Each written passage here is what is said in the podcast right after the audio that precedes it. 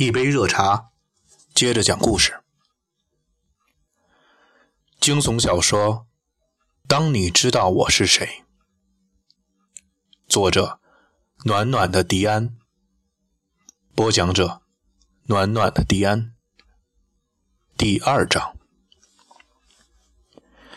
二零一一年五月四号，星期三，中午十一点三十分，东城区南门仓。北京军区总院，修晨做噩梦了。我缓缓地张开疼痛的双眼，老于满是伤痕的胖脸顿时出现在我的面前。老于，你和洛克怎么样了？我迫不及待地问道。我们没事儿，就是他妈皮外伤，只是撞车瞬间那巨大的压力导致了我们昏了。你小子可惨多了，轻微脑震荡，鼻梁骨骨折，不过倒还好，也就是个鼻梁骨折了。你今天还需要吃药，然后咱们得尽快出院，还有很多事儿等着咱们去做呀。老于用不容我质疑的口气说了这些，一双胖手又重重的捏了捏我的肩膀。哎呦，有点疼，但。我心里却比老于还着急。我明白，虽然我现在是这个死样子，但我必须出院。说话当间，一个护士推着医药车缓缓地向我们走来。我操！除了消炎药，竟然让我吃了 N 片左匹克隆，这不是要我睡死吗？护士好像是看出了我的不满，轻声解释道：“你们还真是命大。”都是皮外伤，你是比较严重的，多吃这个，好好睡一觉就好了。好吧，除了睡觉，我还真不知道有什么可以让我暂时忘记这一切了。我再次醒来已经是一天后，病房里，洛克、老于都收拾好了自己的行李，看我醒了，对我说：“起来收拾一下吧。”张然很快就来接我们，我周身还是像撕裂一样的苦楚，但是我知道我必须走。我相信出住院的费用、提前出院的渠道，老于都已打平。简单洗漱之后，我们三者拎着包走出医院。张然开着他自己的车，笑嘻嘻地站在医院门口。老张是我以前单位的同事。在我离职后，还保持着深厚的联系。他是个我认识的人当中顶尖的计算机高手，为人忍重，是一个非常值得信赖的朋友。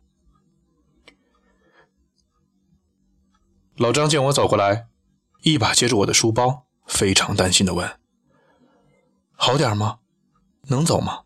不行，我背你。”我轻轻的给了老张一个脑杯强颜欢笑的反问他：“！”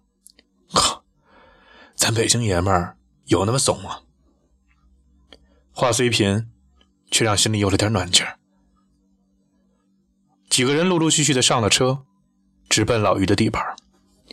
我们必须要尽快捋清思路。这几天发生的离奇事件，让我们几个人，特别是我，崩溃到了极点。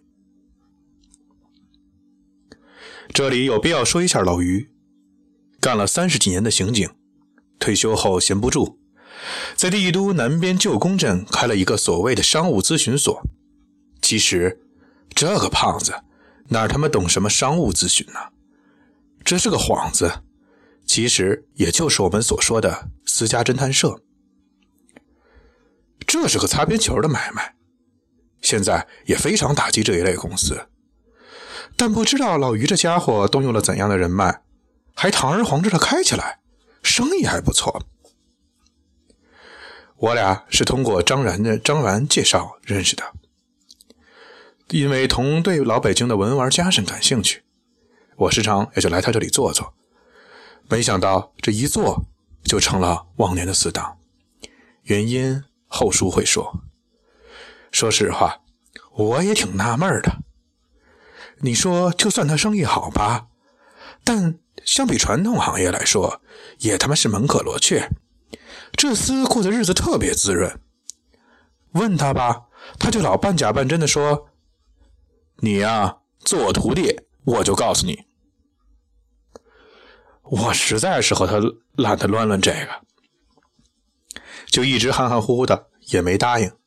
而此刻，这个小根据地无疑是最适合我们几个在这谈事儿的。别看我们几个人表情都很淡定，其实心里都他妈烦个半死。老张的开车速度很快，一路无书，转眼就到了老于的根据地。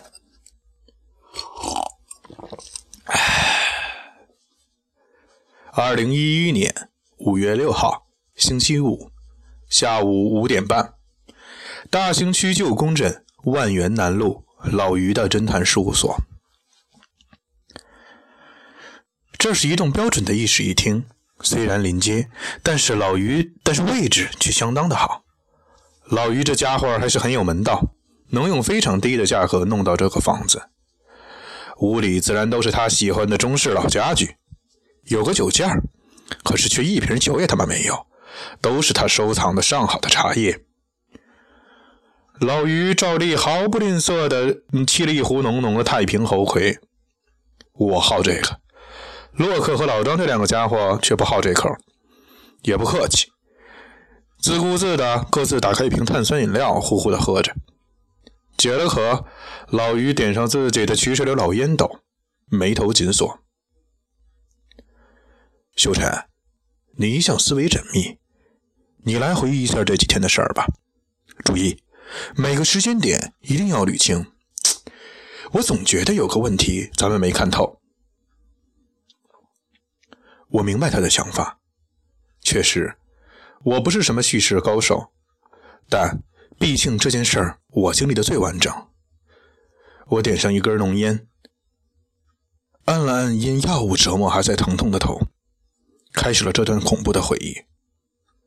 说实话，直到今天，我还觉得这是一场梦，无法相信，不是梦吗？那在现实生活中，怎么可能出现这么诡异的事件呢？